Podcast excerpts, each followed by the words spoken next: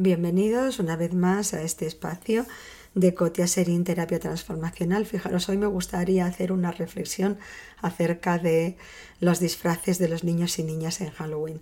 Ya me he venido dando cuenta de esto, es un fenómeno que ya me había parecido constatar en años anteriores, pero este año no sé si deliberadamente lo he visto más o es que efectivamente la tendencia es cada vez más fuerte.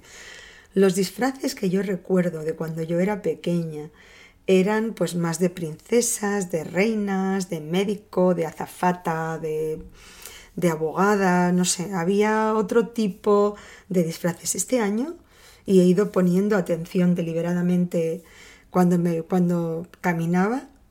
Todo lo que he visto eran zombies, Dráculas, calaveras, eh, seres de ultratumba y me llama mucho la atención porque a la hora de disfrazarnos, los adultos nos gusta más jugar con, con esos límites, sí, pero a la hora de, disfrazar a niños y a niñas siempre hemos, hemos querido, no sé si pensándolo sin pensarlo, pero que, que esté claro y ellos también querían estar del lado bueno de la humanidad, del lado, digamos, blanco y no del lado oscuro. Y entonces me ha resultado como muy impresionante ver que no veía ni una princesa, ni una reina, ni una nada todos eran, como digo, eh, seres de ultratumba.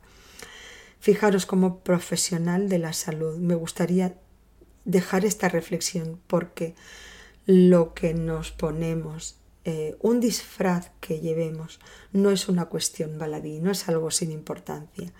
Es importante y algo siempre de ese personaje del que nos disfrazamos queda en nosotros, porque además cuando nosotros nos disfrazamos de algo también intentamos teatralizar lo que nos hemos puesto. Y fijaros, algunos de vosotros diréis, pero Coti, qué exagerada, ¿tú te piensas que por ponerte algo, una prenda, eh, te va a impregnar algo en tu personalidad? Pero fijaros, estamos en una sociedad que invierte muchísimo dinero, tiempo, energía en la cuestión de qué es lo que llevas puesto. Por supuesto que sí, a todos nos pasa que te pones alguna ropa que no quiere decir que sea ni cara ni nueva y te sientes maravillosamente bien y te sientes con la autoestima eh, por el cielo y te pones otra prenda y no te encuentras bien y sientes que ese día estás deseando de volver a casa y cambiarte porque no, no, te, no te sienta bien, o sea, no te sientes bien aunque los demás te dicen que te queda genial, pero a ti lo que te importa es cómo te sientes una ropa, una prenda y sobre todo un disfraz deja en nosotros, se impregna en nuestra personalidad algo. O sea, a la hora de nosotros disfrazar a niños, por ejemplo, tienes que pintarle pues la boca y van con la boca como cosida, ya os digo, como, como zombies, con el ojo, un ojo salido y el otro no, con sangre, es verdad que es todo pintura, pero ¿De dónde viene esa moda? ¿De dónde viene esa tendencia a disfrazarnos y a que muchas películas van de zombies, Dráculas, ultratumba? Me gusta dejaros esta reflexión no porque tenga la respuesta, sino porque también me gustaría saber qué os parece, si, os, si, coincidís conmigo en que aumentan cada vez más ese tipo de disfraces y por supuesto conocer cuál es vuestra sensación. Cuando os habéis tenido que disfrazar cuál es vuestra sensación. Fijaros, y con esto termino este podcast, pero muchos actores tienen problemas a nivel emocional porque se quedan atrapados en los personajes que interpretan.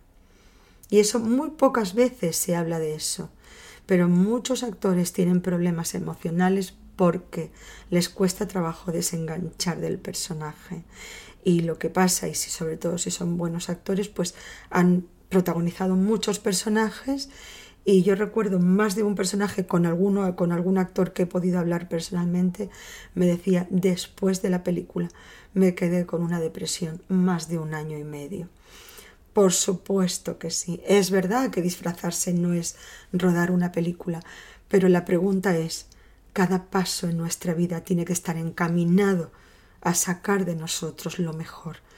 Niños y niñas que están todavía no saben ellos ni quiénes son siquiera. Todavía no son capaces de juzgar al mundo. Es nuestra responsabilidad encontrar en ellos la parte en la que brillan, la parte en la que pueden, podemos hacerles ver que tienen y que van a tener una vida con desafío, en la que van a poder ayudar y sacar lo mejor de ellos mismos. No tengo la más mínima duda que todos los seres humanos, por lo menos mortales y normales, todos tenemos un lado oscuro. Pero la pregunta es qué es lo que deseamos potenciar.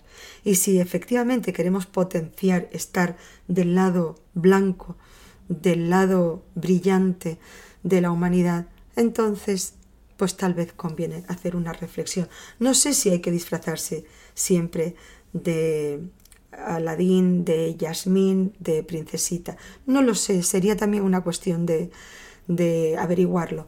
Pero desde luego me parece muy fuerte que estemos todo el tiempo disfrazando a los niños de zombies y ultratumba. Con este mensaje, que no es nada de ultratumba, os dejo y os agradezco el tiempo, el esfuerzo y a este podcast de verdad que sí que espero muchísimos comentarios. Muchas gracias. Cotia Serín, Terapia Transformacional.